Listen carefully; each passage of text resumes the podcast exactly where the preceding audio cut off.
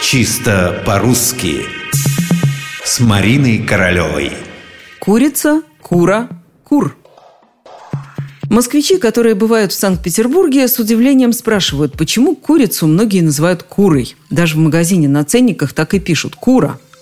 С другой стороны, в Москве на ценнике вы вряд ли увидите слово «курица». Напишут скорее во множественном числе «куры», но не «кура». А между тем кура в языке была. И не только кура, но и кур. Если заглянуть в современные словари, то мы обнаружим везде только слово «курица», во множественном числе «куры» и допустимый вариант «курицы». Но стоит обратиться к этимологическим словарям и убедиться, слово «кура» без суффикса «иц» существовало когда-то, а во многих славянских языках существует и сейчас – Курица тоже слово не новое, оно древнерусское, известно с XII века. При этом были в древнерусском языке слова «кур», то есть петух, и «куря», цыпленок. Остается понять, что же было раньше. Кура, курица, кур или куря.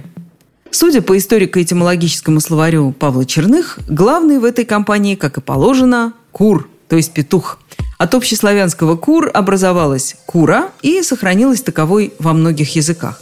В русском языке появился еще один собственный вариант «куры» – «курица». То, что кур был главным, можно понять и по толковому словарю «даля». Откройте его на слове «курица», и вас сразу отсылают к другому слову «кур», что значит «петух кочет». Самка петуха по далю – это кура и курица – в диалектах слово «кура» сохраняется и сейчас, но не в литературном языке. Опять-таки, у Даля в многочисленных поговорках фигурирует только курица, а вовсе не кура. Куры во множественном числе есть, но в единственном все равно курица. Так что петербургскую куру приходится признать диалектным вариантом.